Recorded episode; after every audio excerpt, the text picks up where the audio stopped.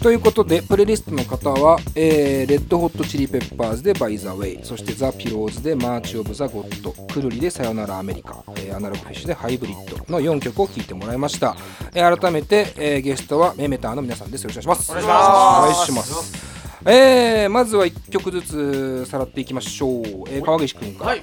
えーレッチリの「バイ・ザ・ウェイ」バイザウェイえーここに来て久々に聞いたわ なんかやっぱ改めて聞いてもかっこいいですね。これは何？ルーツってこと？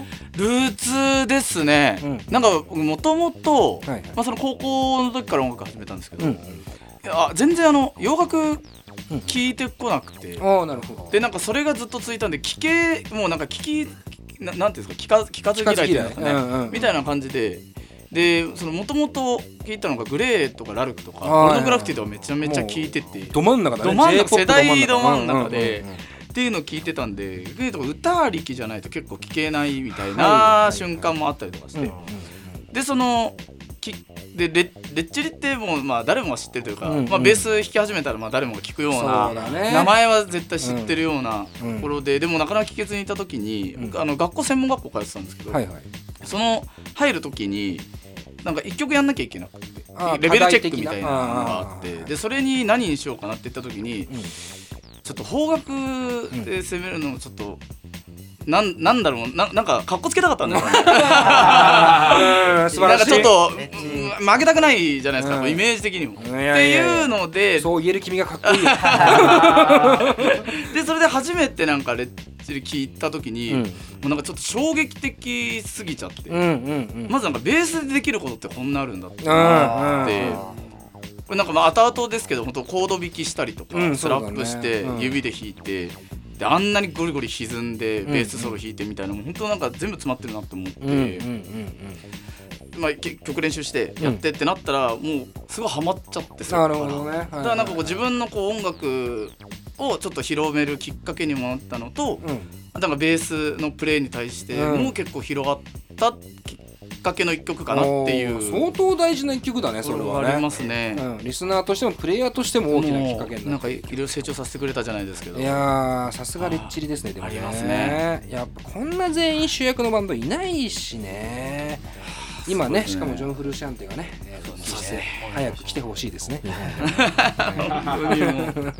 えーそして続きましては工藤君はい。ねピローズの「マーチ・オブ・ザ・ゴッドはい」かっけえ曲だったな。初めて僕聞きましたいいですよね、うん、これしか聞きたくない瞬間があるわけだ。いやもう瞬間っていうか1週間ぐらい。1週間ぐらいずっとこれなんだ、はい。それどんな時なんですか？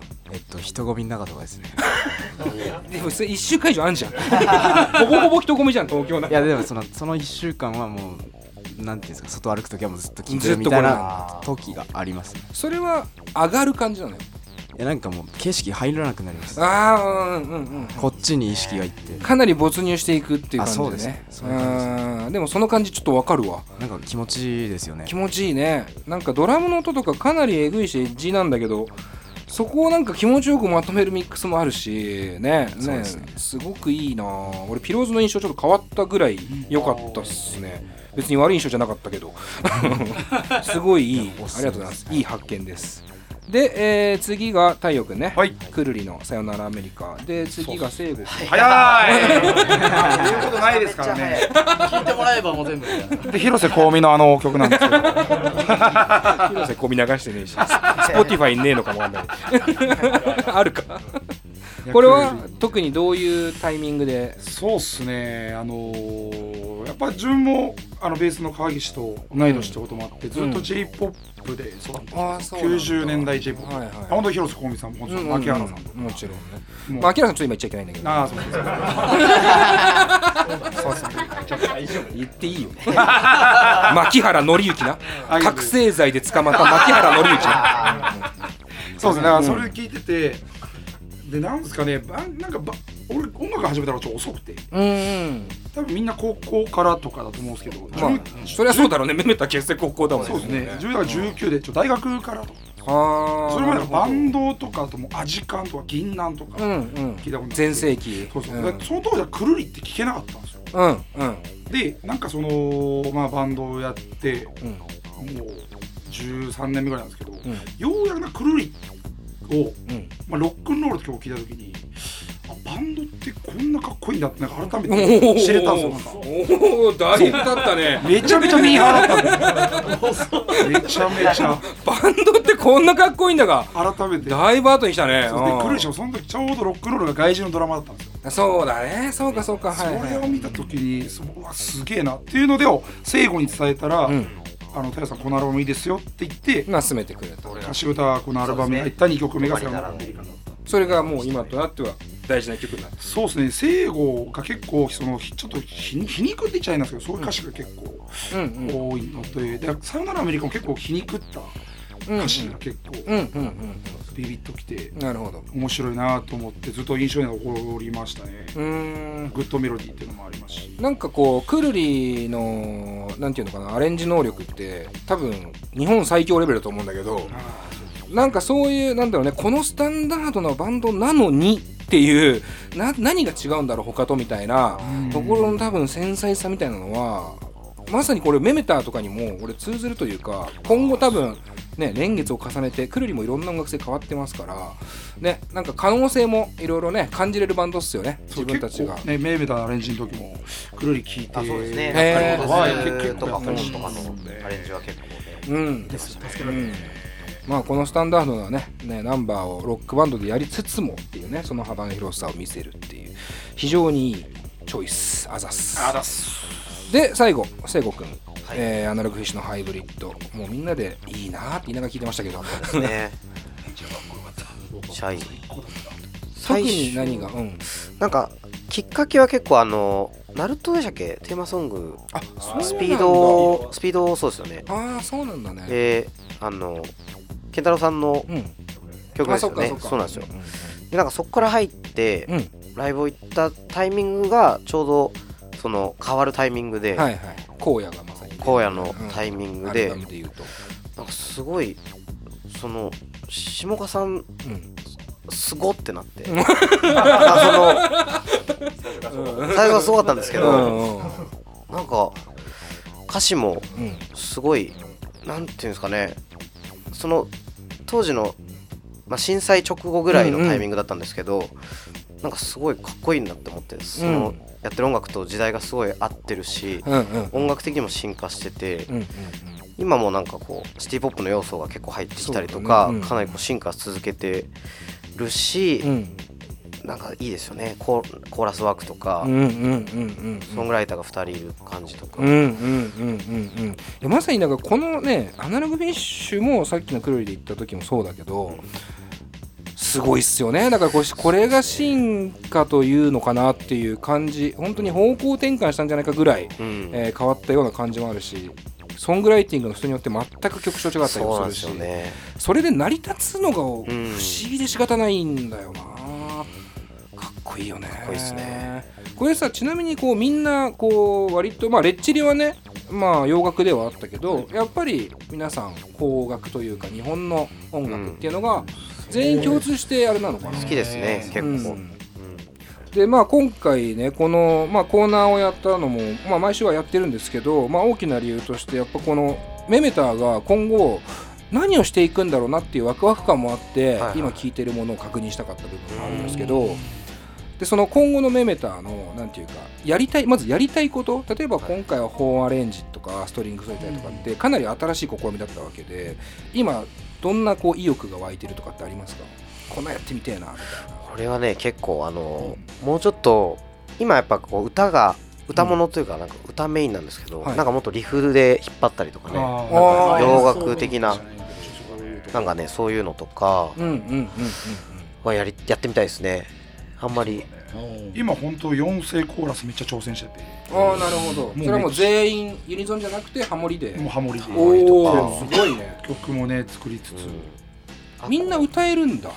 一応歌える。練習してますね。練習中みたいなところ。え太陽くんも？俺もう低いところばっかりしか歌えないですけど。本当に？もうおおそう 低いパート担当で。低いパートをやらせて。で4声でコーラス作ってる。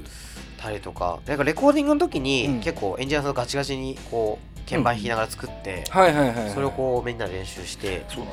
へみたいなのえとかね。でも自分らでそのまあ最初からアレンジの時も結構作ったりとか。うんうんうんそういうのも西洋の曲がいいから歌いたいんだよねって思っちゃったよ 単純に。もうね太陽君はね聖悟君のこと好きだもんね。好き。俺影でも言ってるの好きって。とにかくとにかく愛がすごいのよ。そう。なんかはいはいはい。まあでもコーラスワークなんかもさっきのアナグフィッシュもねそうだけどねものすごく綺麗に3世だけどあそこは大体ね。綺麗ですけども。なんかそういうなんだろう方向性の転換とまではいかないけど、なんだろうな。メメタってまあ前話した時って特に初期とかは本当に音楽性もなんかどこ行くのみたいな瞬間も多分あったと思うんだけど、うん。今ってすごい固まってきてはいると思うの、うん。僕の中では。そのなんだろうな幅の変更する制限みたいなのってあるの？やっぱこさすがにそこまで変われねえなとか。ああどうなんだろうな。もう全員もうクリーンギターでちょっとこうしっとりしたバンドにしてみようかとか例えばね打ち込み入れちゃおうかとか全然いいですけど。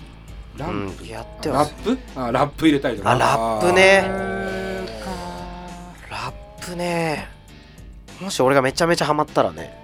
全然わかんないですけど。あーやっぱそこはもう聖子君がハマるかどうかのところがでかいんだねなんか何でも成立させてくれそうなそうはいところもあはいはいうるかなっていう。んグッドメロディー作るからうん何でもいいよね、うん。てかすごい良かっていうところある、はいはい。うん。じゃあとどれだけ。でもな何でもいい。何でもいいや何でもいい。作るされたい。めちゃくちゃにされたい。工藤君どうですか？黙ってるけど楽しいですよはいたたたた早めに楽しい楽しい楽しい楽しい。別につまんないとは思ってないからめちゃめちゃ宙を見てました週を見てた週を見てたのね何もないところ見てたないところ見てましたすいませんピローズ流れてただってさそれこそさっきの、まあ、歌のメロディーっていうところが、まあ、今までは明らかに一番大きかったし今でももちろん大きいんだけど、ね、インストが好きな人もいるわけじゃないここに。インストの曲。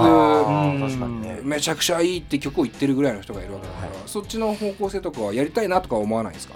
ああいやでもインスト急にやったらびっくりするじゃないですか。いやでもさこれピローズのさすごい良かったよね。いいな。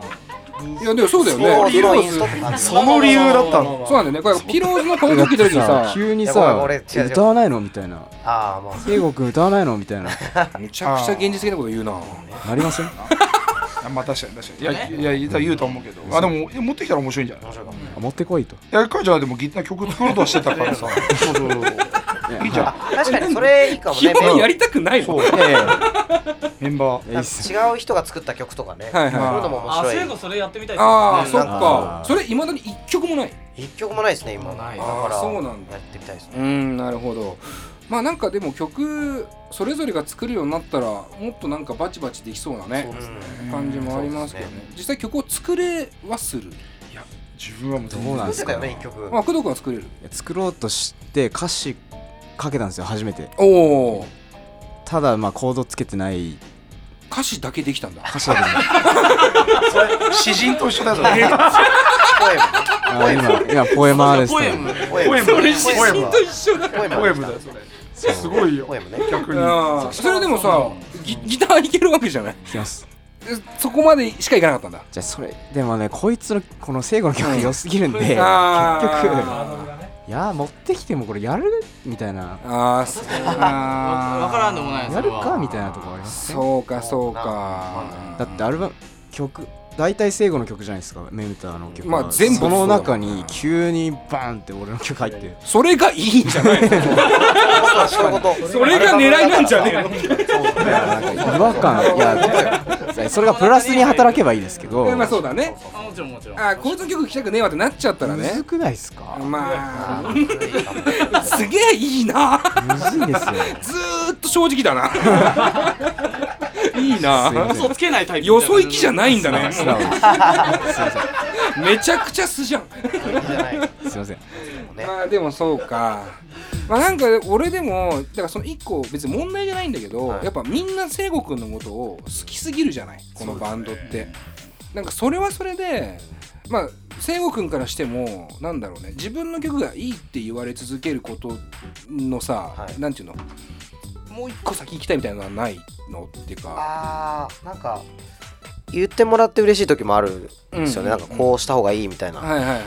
そう。でも結構言ってはアドバイスみたいなのくれる、ああそのその上でくれるみたいなところはあるんで、そうい。うのは嬉しいですね。結構そこなんか。でバチバチやり合ったりはしないんだあんまり。いやでも結構言う言いますね。好きなことは言って、全部やろうって言って喧嘩で終わらすんじゃなくてっていう感じでやってます、メーターは。試して試してみるっていう。とにかくみんなの意見を一回やってみてうん。考えるっていう、優秀だな 結構みんなそうなんですよ。生後以外のバンドメンバーも、うん。結構バンド失敗までいかないですけど、うん。解散とかだったりし続けるメンバーなんで、それ経て今メメタやってるんで、うんうんうん。やっぱメンバーのがもう絶対大事だよねっていうのもみんな根本的にある、っていうことだよね。口だけだそうとそうそうそう。もそうそうそう。失敗することが多いとうんうん言いますか、うい、遅くなっちゃう。そうそうはいはいねやっぱり。はいはとりあえず早いんで曲作るの早すぎるんで、うんうんうん。どんどん作ってあげないと、そうかそうか。作ってあげないとっていう感じなんです。もう小学便秘になっちゃう。子供なないと最後あれだよね。よんなんか4曲ぐらい例えば持ってきて、うん。はい。なんか弾き語りで最初聞かせてもらうんですけど、はいはい。その時のメンバーのなんか微妙な反応の差みたいなのでちょっとつこれないなって言って落選する時あるよ。ああそうなんだ。ああでもありますね。ちょっと顔を見て。ちょっとまあ結構正直なんでやっぱみんな。ああまあでもそんな感じがするね。あんまりハマってないですよねみんな。そうそうそう。わかりますこれやめよう。パッ結構ねもうあのーこうやってていい時はもう 2A ぐらいから叩くんですよ。ああはいはいはい。ななるほどね。やりたいっすみたいな感じで出しちゃうのね出しちゃうって言うあれだけどね。そういう時とか結構ねこれだなっていう感じになりますね。はいはい、なるほどね、じゃあなんかあれななんか意外とだからそのエゴはあるんだよね。多分バンドとしてのエゴが強いのかな。塊としてのというか。あ個人がバチバチややり合うというよりも、うん。バンドとしてちゃんと試さないとダメじゃねみたいな、うん。エゴは結構強いのかなっていうね。うん。気はしますけど。なんかこう理想の形っていうのはあるの？自分の中でバンド像として。でもやっぱこう大きくなり続けてる人というかやっぱ新曲を書き続けられる人ではありたいなと思うんで、うんうん。そうできてるうん。なんですかね新曲もちゃんとコンスタントに出してうん。バンドとしてもちょっとずつ進んでるっていううんバンドがうんなるほど。やっぱ理想かなっていう。とにかく動き続けてはいるよ動き続けてるっていうところがやっぱり、なるほどね、うん。僕ねメメタってだから俺そんなにだから普段聞くタイプの音楽では正直ないんですよ。はいはいないんだけどめちゃくちゃいいなってこ心から思うのね。あ嬉しい。なんかめちゃくちゃいいなって本当に思うの。こんなにどこにでもあるようなメロディーなんだけど、はい。どこにもないようなメロディーだしそのライン作った上でめちゃくちゃ気持ちいいフレーズ考えてくるし歌詞も誰が聴いても分かりやすいしなんかね揃ってるんですよ僕の中で結構いろんな要素が。だけどなんかこう一個跳ね切っていくのはどこのタイミングなんだろうなって考えた時にやっぱこう営業的な部分もねどんどんもっと必要なのかなとか思いつつね。タイアップとかやりたくないですか？タイアップやりたいですね。絶対合うよね。めちゃめちゃやりたいですね。ただここでちょっと問題になってくるのが、はい。バンド名どうするって思ってるんですですよ確かに。解明はしないでしょでもさすがに。解明は今考えてないですねでもさメメタっていう俺メメタって何よりアニメソングっていうかアニメのはい。テーマ曲になってほしいなって結構思ってて、うん絶対響くなと思ってるんだけどメメタってジョジョじゃん。はい。ジョジョから撮ってるじゃん、はい。俺それなんか弊害にならねえのかなみたいな。あ他のアニメからさ出しちゃってるじゃん。かに。ってなった時に例えばジョジョじゃない集英社でもないはい。アニメのソンアニメソングに決まれるのかみたいなあー。俺すごいその辺まで想像しちゃってて最初なもう早く荒木さんに届けたいなって話をしたんだよそれも。ああそうか確かにね、うんそれ届いたの？まだ届いいてない。やそれを送ろうって言って間違い探しシンドロームを送送れなかったんだよね。送ろうと思ったんだけど。送ろう。これ送ろうじゃうん。あ アルバム送ろう。送ろう。送ろう。しかも問題なのはねジョジョのオープニングでは使われないタイプなんだよね。一番理想なのね。エンディングは洋楽だしね、え ーなんかこうそういう意味でもなんかやってみたいことみたいなのあるっすか？そのタイアップもそうだし活動としてやってみたいことみたいな。活動として。うん。なので野外とかねやってみたいです。ライブとかフェスとか出たいですね。メメフェスやってるじゃないですか。スやってます。あのあれはまあライブハウスのサーキット形式だけど、はい。あのメメフェスに関しても僕この間行けなかったんだけど、はい。今後大きくしていこうみたいなあそうですね。それはあります。野外まで。野外野外も行きたいですよね伝えた新宿で野外行けるんですかね。らわかんないけど。新宿でやがてでもなんかコネクトかなんかややってましたよねコネクト歌舞伎町かなんかね。あのー広場ですよね。そうそう。映画館コマ劇の前、うん。元コマ劇の前の。ね。でそういうふうにも。まだそうですね。でもライブハウスもまだまだ大きいとこいっぱいあるんで。うん。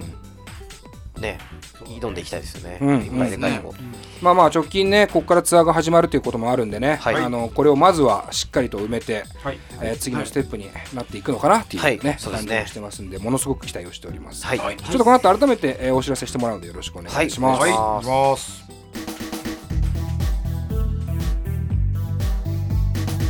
ポッドキャストミュージックプログラム「レディオ DTM」さあというわけでここからは告知のコーナーになりますので、えー、聖子くんからかな、はい。えーまずは CD の告知からいきましょうか。はい。はい、えー、全何曲入りでしょうか？15曲入り、はい。初のフルアルバムですね、おいくら万円なんですか？えっ、と2300円。と2300円。消費税。プラス税。はい CD って大変だよね 今作るのね。そうですね。いやほんとさこんな小さなポッドキャストを聞いてる人たちはさ CD の1枚でも買ってほしいなと思うよね。そんな世の中好きなあのジャケットも今手元にありまして、はい。とてもあの素敵なイラストと。これって同じイラストレーターの方、あそうです。前作。前作。前作前々作はい。か、全部つながってますそうでね世界観もつながってる感じなのそうですね。うん、これはスカイツリー意識のねそうですね。ねイラストがあってとてもいい感じです。あのぜひとも皆さん手に取ってねあの買って聴いてほしいなと思います、はい。えーそしてツアーがはい。あるということで。えっ、と初日がうん。一応自分らの主催のフェス、メンフェスがうん。2月15日ありまして、はいはいはい。で、えー全国に行くのが4月からですね。はい。名古屋大阪仙台盛岡群馬京都岡山高松と回ってでツアーファイナルが6月19日金曜日、はい。新大田フィーバーでワンマンライブを頑ワンマンライブ、はい。頑張って張ります。バンド史上一番一応大きい最大キャパ最大キャパ。最大キャパですか、はい。ワンマンとしては。ワンマンとしては、は。い。クレストだったんで挑戦しようと。そうですか、えーまあファンの皆さんはもちろんですけどもね、あのメメターは今日もちょっとオフでも話してましたけどこれ結構子供とかにも見てほしいんだよね。そうですねだから今だから太陽君とか30いくつ年33になりますねとかだよね、はい。でね同世代にはおそらくお子さんもいる方がいてそうですそうですね。ねはい。はいね、そういう家族でもねぜひともねそうですね。見てほしいなと思うし、なんかその子たちがどんな反応するのかも俺すごい気になっちゃってるんだよね。あー。でも結構あのあのお子さんといらっしゃる方とかねあたまにワンマンとか大きい時とかは結構うん来てくれたりとか。うんうんうん絶対なんかこんなにあの親しみやすいメロディーだったらお子さんも楽しめるんじゃないかなっていう気はしていますね、はい、えーまあ4月からツアーが始まるんで、えーお近くの方はぜひともライブ見に行ってほしいなと思います、お願い。しますはい、お願いします。というわけで、えーラジオは終了でございますがいかがでしたか？楽しかった。どうですか？初登場。あ初登場。工藤。いや楽しかったです。居酒屋か。何よ 大したことないよ。見えない。この音だけでこう本当俺だけ伝わって何も言わなければか今工藤君を叩いたことになるから。ラジオの不思議だよね。叩かれたのそれを叩いてた叩いたのはすごいすごい。叩かれたのは川岸君の方だったけど。なかなかの強めできましたね。いい音鳴りましたね。なりましたね。なりましたね。俺工藤君これさ俺、急にね全然どうでもいいこと話すよ。はい。工藤君のさ親御さんはさはい青山剛昌が好きなの？全然違います。ああ違うんだ。よく言われますでも。でもさこれすごくない？そうすごいんですよ。すごいよね。あの工藤新一の工藤そとう、えーマジックカイトのカイトですね。でも違うんですよ。親うはん。北斗の拳がその時好きであ北斗の塔を入れたかっただけです。めちゃめちゃ最後の。あがカイト。そうです だから兄ちゃんの名前がうん。兄ちゃんの名前がタクトなんですよ洗濯のタクに塔ああそうなんだ。そっちが先なんではいはいはいはい。全然俺は関係ないですそのそれとは。僕北斗の拳なんですよ北斗の剣なんだ。俺すごい名前だなと思って。まず青山剛昌に送るべきじゃない？音源。大ファンだと思いますね名前が工藤海斗だからね。本名です。すごいいいっすね。あのまあちょっとオフでも話したんだけどそのアニメのタイアップとかもねそうなんだけど今後メメタって絶対広がっていってほしいバンドなんですよ。でまあいろんな弊害もあるだろうしこういろんな可能性の限界もあるだろうですけど、まあ本当に老若男女誰問わず聴ける音楽を作る才能っていうのはマジで異常にあると思ってるんで僕は西国に関して、あのぜひともそれを爆発させながらね、なんか、えー音楽リスナーというか音楽好きとしては、えーさらに一歩幅の広がって、えー深みのあるアレンジみたいなものも、えーどんどん挑戦してほしいなと思っておりますので、はい。えー今後も応援してます。はいありがとうございます。はい、というわけで今回のゲストはメメタンの皆さんでした。どうもありがとうございます。ありがとうございます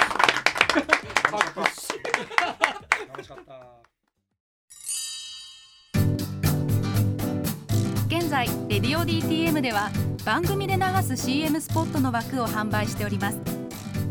毎月3万件を超えるアクセス数がある音楽番組を使って効率的にイベントの告知や企業 PR などをしてみませんか？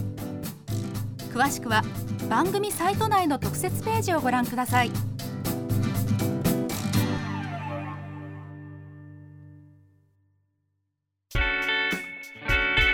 ポッドキャストミュージックプログラム「レディオ DTM」はい、ということで、メメターの皆さんどうもありがとうございます。えー、まあ変わらないですね、基本的にはね。あのー皆さんのこう、親しみやすさと、面白さと、本当にね、ラジオやっていて安心するアーティストってたくさんいますけど、あの、メメターの、まあ特に太陽くんに関しては、あの本当に、えー、ですね。そうやっちゃう。あの大好きです。本当に。彼がいるだけで成立しそうな空気感があるからね。実際は成立はしないんだけどもちろん彼だけいても。それはそうだよねって思うけどまあまあまあ大事。でもやっぱで考えるとあの工藤君もさキャラクターとして非常にこういい立ち位置だなと思うしで聖子君というね絶対的なリーダーがいて川岸君っていうねまたこう中性的なキャラクターもいてすごいいいなと思うよねやっぱね。だこのさこう塊をただの仲良しにしちゃいけないしまあ今ももちろんそうなってないしあのどんどん評価はされていますけどもまあこっからなんだろうな。俺的にはこう目ひんむいてる感じのメメタ見てみたいなっていうかなんちゅうの。なんでお前ニヤニヤしてんの？なんかこうガツッとさあの気合クソ入れる瞬間っていうのはさ今後絶対もっとあるはずだからまあその時とかまたねライブとか見てまた新たな感想を持ちたいかなという気はしてます、うん、ななんなのお前は？すっげえ喋りづらいわ。お前が目の前にいると。えーいつものコーナーいきます。佐藤直のこれも合わせて聞いておけ。これやわということでね、えーこのコーナーでは私佐藤直が今回のゲストを聴いている人に向けて、えーこのアーティストが好きならこの曲をもっと好きになるかもよ。あこの曲をきっと好きになるかもよ。という曲を一つ紹介するコーナーですが、えーなんか今回は、えーメメターのメンバーに向けてというか、メメターに向けて、えーチョイスしてみたらどうかということで、えー簡単に言うと、アレンジの幅というか、アレンジとはどういうことかみたいなところの、えー曲を1曲チョイスしました。えービーチボーイズの Wouldn't It Be Nice という曲ですね。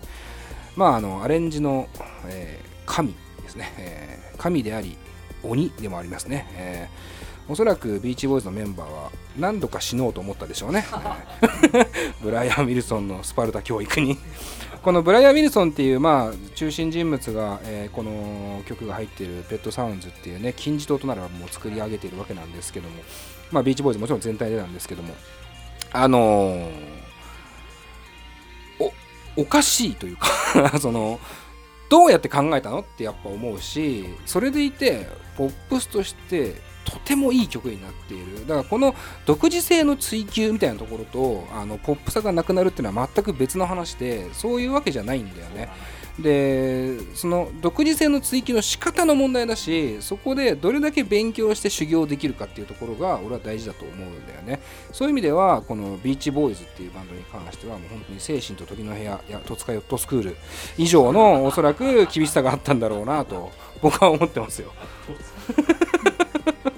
えあんま分かんねえのかな戸塚ヨットスクールのことみんな。もうね若い子とかはね。まあまあ被害者はいるけどもさまあそうね、えまあ好きになった方調べてみてください。っていうだからそのなんかスパルタ感みたいなのもなんかあんまりメメターにはない気がしててっていうのはやっぱりその塊で作っていくからなんだけどブライアン・ウィルソンっていうワンマンというかまあ一人その飛び抜けたやっべえやつがいた時にそのやっべえやつが人道を取ってある種無理やりにでも、えーやらせるというかどんどんどんどん向上させていこうっていうその精神は俺は別にメメターも学ぶべきとこかなという感じもして別にワンマンバンドになるとも思わないしあの今までもいいんですけどもっともっと追求できるアレンジってあるよっていう、えー可能性として今回の曲を提示しました。というわけで、えーこれも合わせて聴いておけの楽曲を聴きながらお別れとなります。なります、えービーチボーイズで Wouldn't It Be Nice です。また来週佐藤直でした。